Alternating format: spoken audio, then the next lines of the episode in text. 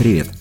Вами Романович Роман, и это 18-й выпуск моего подкаста «Поговорим об инвестициях». В этом подкасте мы каждое воскресенье разбираем главные события из мира экономики и финансов и их влияние на фондовые рынки. Разбираем практическую сторону инвестирования, чтобы помочь слушателям сохранить и приумножить капитал. Сегодня 5 июля, и сегодня я пригласил в гости хорошего знакомого из Лондона Виталия Бриусенко. Виталий уже 10 лет живет в Лондоне, работает в банковском консалтинге в компании Accenture, а до этого этого много лет проработал в банке в секторе корпоративных финансов. Мы поговорили о том, как банки оценивают компанию перед э, тем, как выдать ей кредит, чем банковская оценка бизнеса отличается от э, популярных инвестиционных подходов и чем это может быть полезно простым инвесторам. Также немного поговорили о том, как инвестируют англичане и чем их подход к инвестированию отличается от российского. Получилось полезно, поэтому слушайте до конца, но сперва подведем итоги прошедшей недели на рынках, а потом переместимся в Лондон. Интересно? Тогда поехали. Итак, за прошедшую неделю индекс московской биржи вырос на 1,45%, индекс S&P вырос на 4%, нефть выросла на 5%, а золото осталось практически на прежних уровнях, прибавив 0,2%. Эта неделя была короткой как для российского, так и для американского фондового рынка. 1 июля был выходным днем в России из-за голосования по поправкам в Конституцию, а 3 июля был выходным днем в США из-за празднования Дня независимости. 2 июля в России начались торги депозитарными расписками Mail.ru Group. Это российская технологическая компания, которая является прямым конкурентом Яндекса. Среди ее активов э, соцсети, платформы для онлайн-торговли, онлайн-игры, образовательные проекты и прочие сервисы. Вы точно слышали про ВКонтакте, Одноклассники, Delivery Club, сервис Юла – все это принадлежит Mail.ru. Выручка компании за последние 5 лет росла средним темпом в 24% в год. Структура выручки 38% онлайн-реклама, еще 38% многопользовательские онлайн-игры и 15% платежи пользователей за онлайн-сервисы. Mail.ru не платит дивиденды, как и большинство технологичных компаний, но ведет активную деятельность по расширению бизнеса. В прошлом году они стали совладельцем компании Skillbox, одного из лидеров рынка онлайн онлайн-обучения в России. Учитывая тренд на онлайн-образование, это очень перспективный актив. В сравнении с Яндексом, Mail выглядит более дешевым по мультипликаторам, и профиль компании отличается от профиля Яндекса. В структуре Mail есть перспективные бизнесы, которых, к примеру, нет у Яндекса. Это онлайн-игры и онлайн-образование. При этом, в отличие от Яндекса, у Mail.ru есть долг, а в два раза меньше выручка и нестабильная динамика по чистой прибыли. Однако для диверсификации в технологичном секторе России это отличный отличный вариант на перспективу. В США в четверг вышли данные по безработице. Уровень безработицы в Америке снизился до 11,1% в июне, с 13,3% в мае и 14,7% в апреле. Тем не менее, он остается самым высоким за историю рецессии с 1948 года. И у этой медали есть вторая сторона – рост числа заболеваний коронавирусом. Число новых случаев заражения резко начало расти в июне после того, как американцев начали отправлять на работу. С одной стороны, мы получили получили падение безработицы и позитив для рынка, потому что на новостях о безработице фондовые рынки выросли. Но с другой стороны, рост числа заболеваний создает угрозу повторного закрытия экономики на карантин и усугубления уже имеющихся экономических проблем. Второй квартал 2020 года оказался самым растущим для фондового рынка за всю его историю, о чем Трамп с гордостью написал в Твиттере. Также он сказал, что в третьем квартале американская экономика улетит в космос. Предвыборные обещания набирают обороты. Но я я бы был осторожен и сохранял холодную голову. На мой взгляд, состояние экономики все-таки важнее постов в Твиттере, а в самой экономике дела идут не так хорошо, как это может показаться, глядя на рынок. Ну а теперь давайте переместимся в Лондон и поговорим с Виталием о банковской оценке бизнеса. Итак, Виталий, привет. А, спасибо, что согласился присоединиться к нам сегодня. А, сегодня мы хотели поговорить с тобой о том, как банки, инвестиционные банки и в целом крупные банки оценивают бизнес. А для начала я бы хотел, чтобы ты рассказал немного о себе, чтобы у наших слушателей было представление о тебе как человеке, как специалисте. Поэтому расскажи, пожалуйста, немного о своем опыте и о том, как развивалась твоя карьера. Привет, Роман. Вначале хотел бы сказать спасибо, что пригласил меня в этот эфир. Я слушал все твои прошлые подкасты, и мне они очень понравились. И с удовольствием постараюсь помочь слушателям узнать побольше из этой области. А, ну, начнем, наверное, с того, что зовут меня Виталий Брюсенко. Я уже более 10 лет живу и работаю в Англии. А по своему опыту я финансист, то есть специализируюсь в области корпоративных финансов и кредитования. А сначала я работал много лет в банках, я финансировал малые, средние, крупные бизнесы. Ну и потом постепенно я перешел в стратегический консалтинг. То есть последние пару лет я работаю больше в области бизнес-стратегии и IT-технологий, а, помогая банкам эффективнее конкурировать на рынке. А, ну, с точки зрения моих знаний, а, почему я могу делиться информацией, наверное, у меня два высших в области бизнеса и финансов. Я учился в СПБГУ в России, и потом я решил попробовать себя в Англии, расширить свои горизонты. И поехал учиться в Экзетер. Это такой замечательный небольшой университет, Великобритания интересна тем, что вот многие университеты, которые находятся за пределами Лондона, они часто небольшие сами по себе. То есть сам универ, он очень хороший, э, у него современный кампус. А вот за пределами, если честно, небольшие такие городки, потому что Экзетер только 130 тысяч человек по населению. К чему я это рассказываю? Просто показать разницу, что вот вначале это СППГУ, Санкт-Петербург, большой город, а потом такая смена пейзажа, Экзетер. Было интересно для меня такая смена обстановки. А, ну, последнее, что хотелось бы здесь затронуть еще, я получил СИМу, это диплом присяжных э, бухгалтеров в области управленческого учета. А, он интересен тем, что помогает э, понять не только бухгалтерию компании, но и также посмотреть с управленческой стороны на то, как бизнес оперирует, и соединить вот это звено между executive, э, то есть управленческим уровнем, и уровнем э, бухгалтерии, где, в принципе, ты учишься анализировать, оценивать бизнесы, ну и также смотреть на это с банковской перспективы. Интересно, что а в целом а, в Англии я почувствовал немного по-другому, как оперирует бизнес по сравнению с Россией, так как у тебя появляется доступ к большому количеству интересных компаний. И ты расширяешь свои горизонты, что тоже очень важно. Если кто-то заинтересован в будущем в учебе в Англии, я лично рекомендую. А, я провел много времени в Экзетере, потом в Лондоне, и я считаю, что это замечательные и мотивирующие города для учебы. Супер, спасибо. А расскажи, как ты попал в банк? То есть ты изначально ехал с целью работать в банке в Англии или так получилось? Слушай, здесь на самом деле интересно. А, я изначально учился в Питере, а, нашел там работу в Хайникине. А, я поработал несколько лет в финансах. Меня научили варить пиво, соответственно, тоже полезный навык. Ну и потом я решил, опять же, посмотреть, а каково он жить в Европе, и поехал учиться. Потом э, мне повезло, я подавался в ряд компаний и попал в один из крупных банков на градует программу. Это довольно популярные двухлетние программы, где тебя обучают в разных департаментах. Э, в моем случае это были корпоративные финансы, стратегия, ритейл э, и немного кредитования в той или иной форме. Э, и уже оттуда я начал двигаться вперед по карьере. Какой самый крупный банк, в котором ты поработал? Э, я работал в HSBC довольно долгий период времени. В Лондоне есть два финансовых центра. Это City of London uh, и Canary Wharf. Так вот, я находился в основном на Canary Wharf довольно много лет, uh, и там uh, у меня была возможность посмотреть разные сегменты бизнесов от TMT, это Technology, Media, Telecom, до разных ресторанных бизнесов, франшиз, финансирования самолетов, то есть разные области.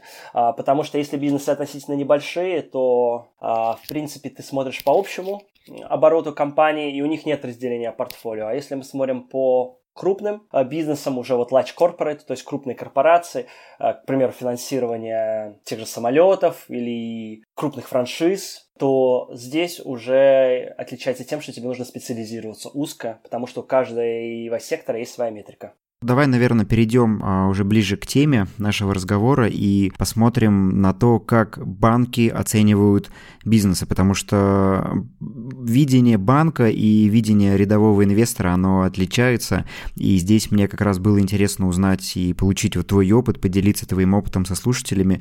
Расскажи, пожалуйста, в чем отличие банковской оценки бизнеса от той, которой привыкло большинство инвесторов? А, ну, а, здесь на самом деле есть ряд факторов. А, дело в том, что в инвестировании рядовые инвесторы часто смотрят а, не только на финансовую позицию компании, но и на ее ожидания. То есть, к примеру, они могут верить, что там, тот же Netflix и Amazon а, на, вот много лет назад, когда они были стартапами, взлетят, принесут много денег, и все будет замечательно. А банкам, к примеру, больше приходится опираться на денежные потоки. А, то есть, к примеру, отсюда же банкам тяжелее инвестировать в стартапные проекты, так как э, у стартапов непредсказуемые денежные потоки.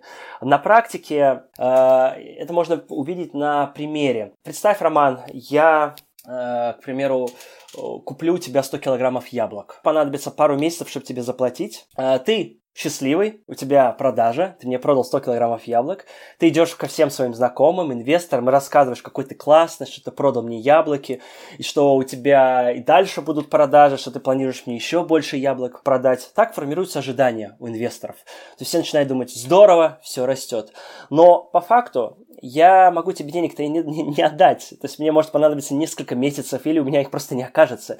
Э, и по факту, с точки зрения отчета о прибылях и убытках, то есть твой доход, revenue, у тебя будет, да, расти, инвесторы будут думать, здорово, э, ситуация хорошая, но по факту ты можешь и не выплатить кредит, который ты взял под яблоки, а, потому что с точки зрения денежных потоков ты не получил деньги, у тебя это отображено как дебидорская задолженность.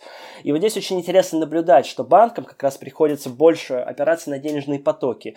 И отсюда у них и другая оценка. На простых примерах а, банки используют, э, например, дисконтированные денежные потоки, например, discounted cash flow модели. То есть они приводят будущую стоимость денежных потоков к текущему моменту.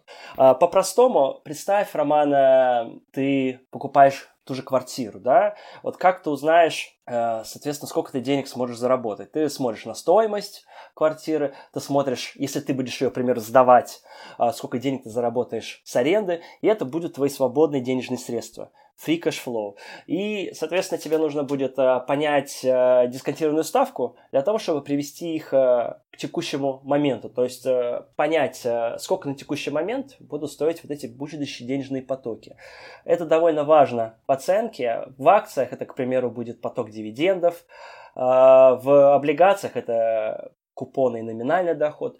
То есть примеров можно приводить э, достаточно много, но факт в том, что денежная оценка, а, она будет превалировать перед любой другой, особенно у банков. Потому что когда ты выдаешь кредит, ты хочешь понять, вернут ли тебе деньги. И отсюда же, по сравнению, например, с инвесторской оценкой, где будет оценка рыночной капитализации, других параметров, а, в банке очень четко разделяют отчеты о прибылях и убытках, то есть это где твоя прибыль, доход, откуда там с операционной прибыли вычитаешь разные расходы, и э, в то же время э, отчет о движении денежных средств где реально движение кэша происходит. Вот это важно разделять. Отсюда очень много вещей опирается на такие показатели, как EBITDA, или по-английски это называется CFADS, это cash flow available for that service, то есть это денежные потоки проекта, как доступные для обслуживания долга в данном расчетном периоде. И это достаточно важные две таких величины, которые будут еще использоваться для понимания финансовой устойчивости. Угу. А эти показатели где-то можно найти простому инвестору в отчетности? Ну, то есть где их смотреть? А, да, конечно. Э, ну, значит, во-первых, есть много замечательных сайтов. Если мы, к примеру, говорим про американские компании, есть такой сайт Seeking Alpha, есть сайты Morningstar и другие. Либо, если у вас есть доступ э, к Thomson Reuters или Bloomberg, там тоже есть э, анализ отчетности. Э, вы можете зайти в Financial Statements, то есть они будут отдельно анализировать э, формы отчетности, то есть и денежные средства, и отчет о прибылях и убытках, и баланс.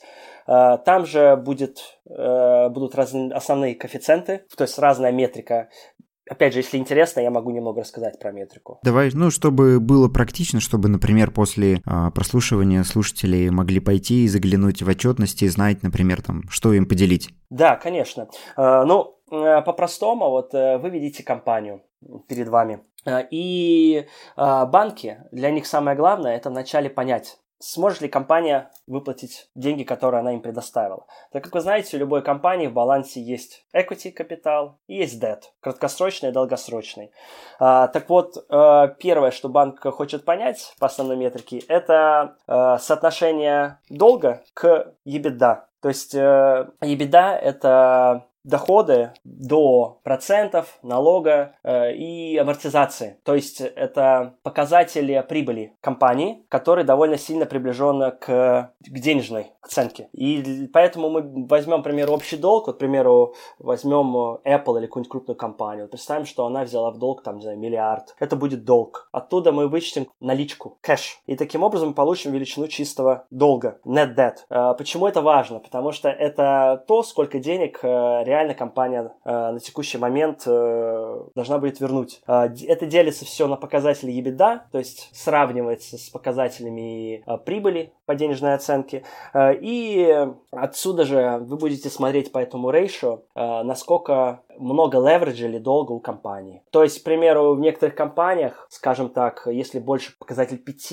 или 6, вот net debt to EBITDA, это будет довольно рисковое кредитование, по моему опыту. Но, опять же, у каждого банка будет своя оценка, кто-то более консервативный, кто-то менее. А, это очень популярно при оценке компаний зомби, к примеру, потому что есть компании, которым тяжело выплачивать долг в долгосрочной перспективе, и э, чтобы не, оказаться в такой ситуации, что компания не может платить больше по своим обязательствам, потому что банки регулярно, квартально проверяют, выдав деньги, насколько компания соответствует всем этим показателям. И если вдруг компания не сможет, у нее будет дефолт по платежу, это автоматически может привести к жесткому падению акций, как вы понимаете. Так это влияет на инвестора. И такие показатели, к примеру, вторые, как EBIT to interest. EBIT – это операционная прибыль, earnings before interest and tax, деленные на проценты. А, это тоже показатель, вы можете найти, к примеру, в том же Seeking Alpha, также и будет указан. Это все находится в секции leverage или debt, долго.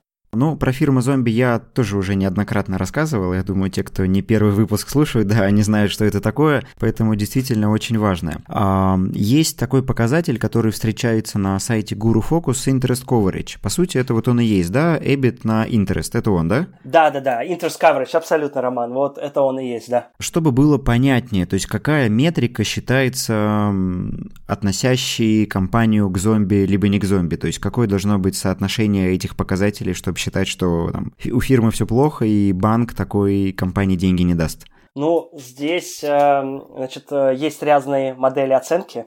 Э, значит, для того, чтобы понять вообще, что происходит у каждого сектора, во-первых, своя метрика. А, и, э, к примеру, я думаю, может быть интересно здесь затронуть так же, как вот именно банки производят эту оценку. Они используют количественные и качественные показатели при создании риска. То есть вначале формируется модель. Вот, к примеру, ты большая компания Coca-Cola пришла ко мне для финансирования. Э, первое, что я возьму, я возьму твою годовую отчетность и возьму твою количественную часть. Отсюда я начну оценивать и формировать рейтинг компании. Также он будет сопоставлен с рейтингом рейтинговых агентств, таких как Moody's, Fitch, S&P. Это внешний рейтинг будет. Внутренний – это то, как банки оценивают. То есть мы увидим вот эту ключевую метрику по левериджу, который я сказал, по рентабельности, по ликвидности, и, и как результат появится циферка. Эта циферка потом будет влиять на то, на каких основаниях мы выдадим э, долг Coca-Cola. То есть если, к примеру, мы знаем, что Coca-Cola отличный заемщик, investment grade и все такое, то и ставка, соответственно, у нее будет довольно низкая, то есть ей будет выгодно взять эти деньги.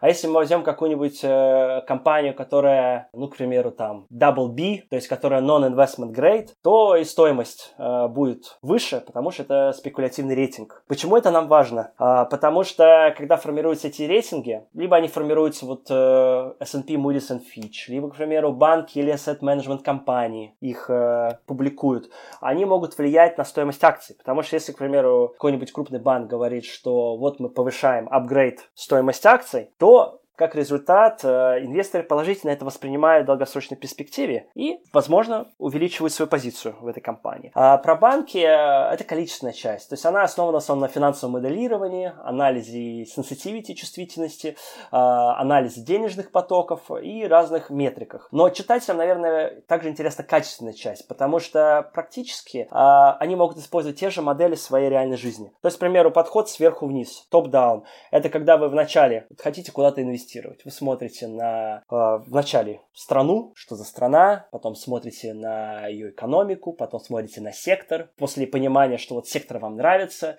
вы можете либо взять ETF, к примеру, на сектор, э, потом вы понимаете, нет, хочу конкретную компанию, вот есть там, не знаю, любимая компания какая-нибудь Amazon, и вот вы, соответственно, выбираете сектор IT и уже начинаете смотреть на Amazon. Или там, не знаю, авиалинии, к примеру, самолеты. Сейчас, конечно, это не так популярно, учитывая ситуацию с коронавирусом, но раньше а, вот этот подход, он помогал отбросить ненужные компании, и иногда просто сектор может быть непривлекательный, потому что как рядовой инвестор ты можешь вложиться практически куда угодно, а как банк у тебя есть очень много регулятивных ограничений, compliance, а, то есть, к примеру, такие вещи, как э, казино, продажа оружия, еще что-то, то есть это все так очень чувствительные сектора, и банк, он когда выдает деньги, он выдает их срок, на долгий срок, то есть он не может как инвестор завтра неожиданно взять и выйти. Конечно, он может, но это много административных процессов, э, утверждения на разных уровнях. Это не настолько гибко происходит, как вот если вы завтра купили акцию и послезавтра вы ее продали. А здесь же поэтому важно оценивать качественную оценку. Здесь используется модель, к примеру,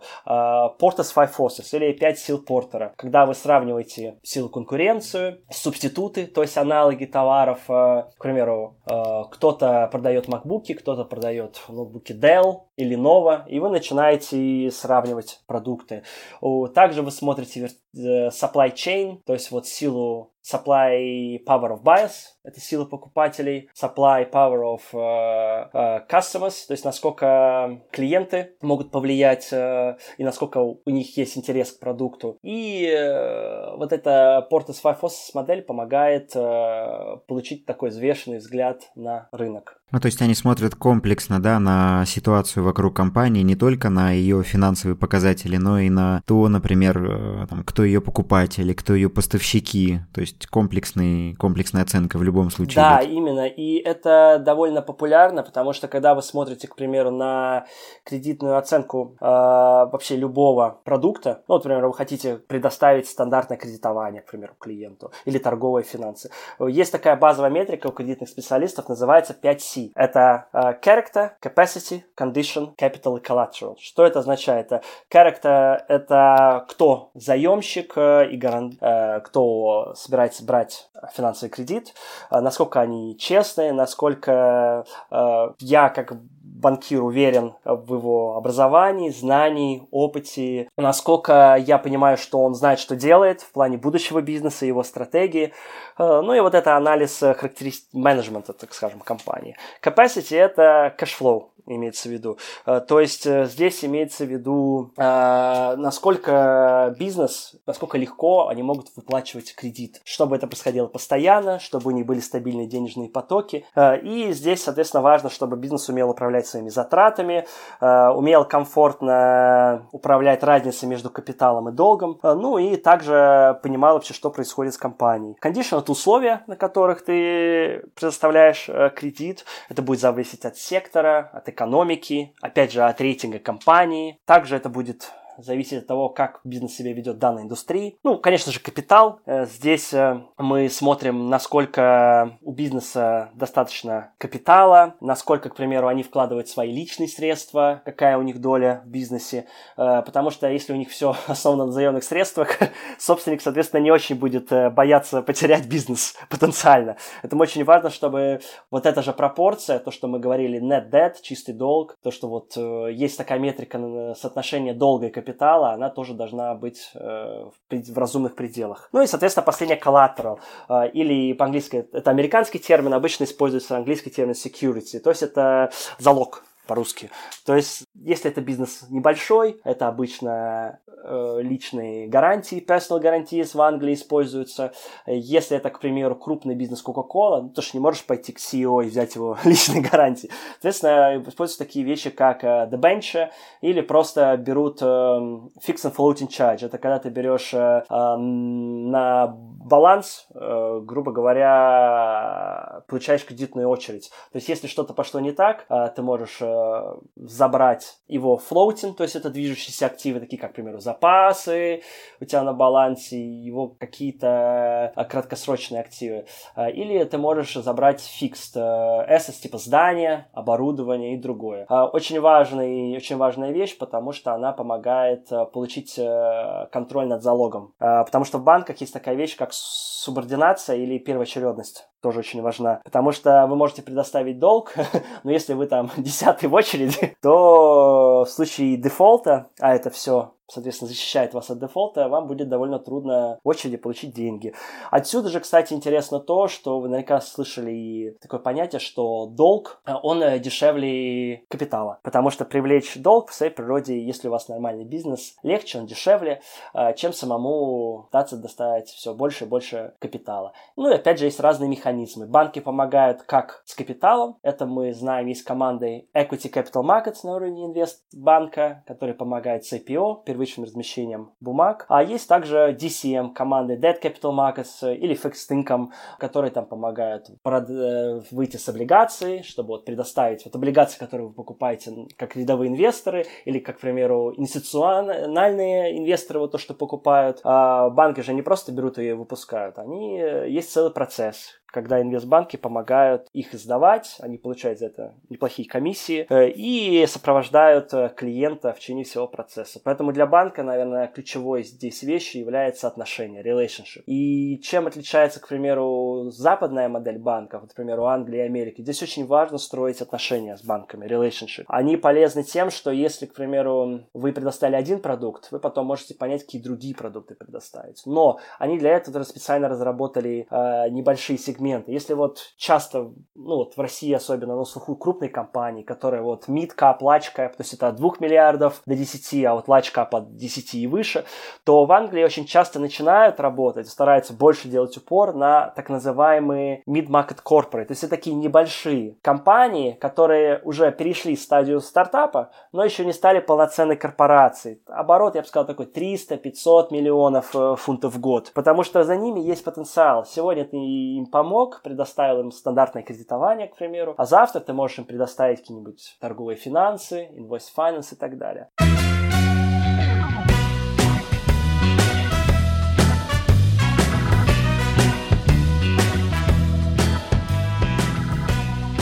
Вот ты, Роман, спросишь, наверное, как и читателей, вот зачем это все знать? Вот зачем понимать, как работает банк? Конечно, с языка снял, потому что действительно важно. Ну, как бы банки и банки, окей. Мы, как рядовые инвесторы, нам там чаще всего интересно как раз за перспективу посмотреть компании. Тут, кстати, вот такой вопрос э, возник.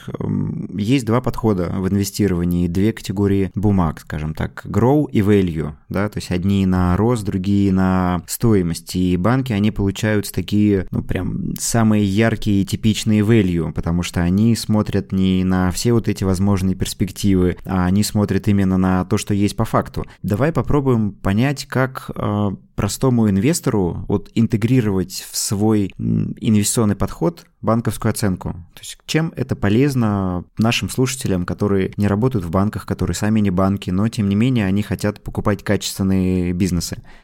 А, ну, здесь бы хотелось затронуть, что очень часто инвесторы, они смотрят э, на э, market capitalization, то есть рыночную капитализацию компании, э, то есть сколько, то есть цена акции умножить на ее количество акций. Таким образом, они смотрят, о да, вот стоимость компании сегодня такая. Но здесь очень важно смотрите на банковскую оценку. То есть здесь мы говорим о балансовой стоимости. Есть такой даже показатель, когда вы делаете рыночную оценку на балансовую стоимость. Она показывает, показывает, показывает насколько далеко вот это ожидание инвесторов и стоимость компании отличается от ее реальной бухгалтерской такой балансовой стоимости. Потому что банки будут смотреть на балансовую стоимость, э, то есть э, balance value. И здесь же именно вот показатель балансовой стоимости будет отображать э, долговую нагрузку, поток денежных средств, и он будет более такую реальную стоимость отображать, которая будет использоваться при оценке э, кредитования. Инструменты, которые можно вот рядовому инвестору взять, э, значит, 5 сил Портера, можно посмотреть в интернете, популярная модель, легко, быстро можно оценить э, компанию, ее качественные характеристики, э, как она ведет себя на рынке. Э, вот эта модель 5C, которую тоже упоминали. Также важно помнить про денежные средства, про модель дисконтирования денежных средств. А, то, что классно, когда, опять же, в примере с яблоками, когда у Романа есть 100 килограмм яблок, но пока деньги за них не получены, это совершенно другая позиция. И сила денежных потоков здесь играет э, ключевую роль. Опять же, если вы не будете правильно оценивать вот эту кредитную оценку, какой-то прекрасный день вы просто можете увидеть резкое падение цены акций из-за того, что либо у компании проблемы с, кредитами, с выдачей, а, либо у них, а, к примеру, сделка о слиянии и поглощении не прошла успешно, синергии. Это все можно будет видеть по отчете, отчету движения денежных средств. Супер, спасибо. Но добавлю, что все ссылки на вещи и ресурсы, о которых мы говорили сегодня, они будут будут в описании к выпуску, поэтому сможете посмотреть. А теперь давай, знаешь, такой вопрос относительно Англии. Вот ты 10 лет живешь в Англии, а мы здесь, в России, у нас рынок только начинает развиваться, у нас вот этот бум инвесторский происходит. Насколько развито инвестирование в Англии? То есть вот ты живешь, ты видишь, как вообще англичане инвестируют. Слушай, интересный вопрос на самом деле, потому что здесь интересно посмотреть на психологию англичан и американцев, к примеру, в сравнении с Россией. А, дело в том, что, к примеру, несколько миллионов англичан имеют свои собственные айсы, как минимум. Это вот аналог российского индивидуального инвест-счета – это Individual Savings Account. Многие англичане, вот помимо этой ICE, на самом деле, они все инвестируют не напрямую, потому что у них буквально с пеленок формируется вот эта концепция инвестирования. Сейчас расскажу как. Представьте, вот вы работаете в компании, э, и вам нравится компания, в которой вы работаете. Очень часто крупные компании имеют ESPP. Это Employee Stock Purchase Plan. То есть это, грубо говоря, когда вы можете купить акции компании собственной дисконтом. То есть часть вашей зарплаты, к примеру, там 10, 15, 20 процентов э, будут ежемесячно списываться. И э, таким образом это довольно выгодная инвестиция на долгосрок. А также вы можете делать такие вещи, как э, открывать SIP. Это Self-Invested Pension Fund. То есть, например, вы просто управляете своей собственной пенсией, если вы не доверяете asset management э, или пенсионной компании, которая управляет э, вашими деньгами. Дело в том, что я недавно читал про портал статиста, и вот показывали, что за январь 2020 года на Америку, вот, к примеру, если мы сравниваем ее с Россией, где-то а, приходится около 54% рынка. Потом идет Япония и потом Англия 5%. Почему это важно? Это показывает охват глобальный. Исторически, вот если мы посмотрим даже на бирже, английская биржа, по моей памяти, она с 1571 года существует, в то время как американская вообще более 200 лет. У этих стран есть большой опыт по тому, как сформировалась э, финансовая экосистема, как ее улучшать, как обучать людей. Потому что в Америке, так же как в Англии, не инвестируют, наверное, только ленивый. Даже домохозяйки инвестируют. Но в Англии все равно э, это чуть менее развито, чем в Америке. Это важно понимать, э, потому что все-таки фунт э, это не такая популярная валюта, как доллар. И несмотря на то, что FTSE индекс имеет огромное количество стран международных, которые работают на экспорт. А в Америке объем, как вы понимаете, гораздо больше. То есть 54% рынка против 5%. А, но, тем не менее, здесь важна культура, которая помогает использовать эти инструменты. И, что очень важно, здесь есть э, соблюдение регулирования, жестких законов, сильная правовая система, потому что в целом гораздо меньше бюрократии, э, вам гораздо легче открыть счет, вам государство выделяет определенный allowance или лимит, который вы можете без налогов, к примеру, получать прибыль э, с акций или каких-то других финансовых инструментов э, каждый год. И в этом плане также системы более автоматизированы. Э, то есть у тебя более такой безопасный safe environment для инвестирования на долгосрок. Также у меня в моем посте я писал довольно неплохой обзор про то, как Америка и Англия отличаются не только тем, что туда интересно ездить, знаете, смотреть как турист, но и также инвестировать. Если вам интересно, просто посмотрите, там как раз в деталях это рассказывается. Да, кстати, у Виталия есть блог, в котором он пишет и делится информацией о карьере, об инвестициях в западные рынки. Ссылка на аккаунт будет в описании к выпуску, поэтому заходите к Виталию, смотрите, читайте. И спасибо большое за дискуссию, было очень интересно и очень полезно. Я думаю, что многие наши слушатели возьмут себе на вооружение те вещи, о которых мы сегодня поговорили. И давай, наверное, в конце какое-то напутствие нашим слушателям уже по традиции прошу всех приходящих ко мне в подкаст пожелать что-нибудь хорошего нашим слушателям. Ну, слушателям э, желаю больше времени проводить э, в области инвестирования, потому что э, статистика показывает, что богатые часто отличаются от бедных э, не только тем, что они там зарабатывают деньги, но и также, что они их э, вкладывают. Э, часто они вкладывают, как вы понимаете, на долгосрок, умеют правильно диверсифицировать, что очень важно. И помните, что те же американские английские рынки предоставляют множество инструментов, которые помогают вам э, диверсифицировать э, правильно и равномерно ваши риски. Таким образом, э, дают возможность накопить на образование вашим детям, на будущую недвижимость и все остальное. Это практика. Начинайте с малых сумм, это совет из опыта. С практикой вы почувствуете больше уверенности, и вы поймете, что несмотря на цикличность рынков, в долгосрочной перспективе они все равно растут. Да, супер, спасибо. Еще раз повторюсь, что Виталия, ссылки на его аккаунты в описании, заходите, смотрите. Мы, кстати, с ним планируем сделать прямой эфир в скором времени в Инстаграме, да, поговорим об инвестициях в российские, в западные рынки, в особенности так что приходите, будет интересно. В общем, спасибо тебе за классную дискуссию и до встречи. Спасибо, очень приятно. Ну что, кто из вас пересмотрит после этого выпуска свой подход к выбору компаний? Напомню, что у подкаста есть чат в Телеграм, где мы можем обсудить этот вопрос и вопросы по другим выпускам. Ссылка в описании, так что присоединяйтесь. Кому из вас этот выпуск оказался полезным, поделитесь им в сторис Инстаграм, поставьте 5 звезд и напишите отзыв в Apple подкастах. Благодарю за прослушивание. До встречи через неделю, удачных вам инвестиций и пока.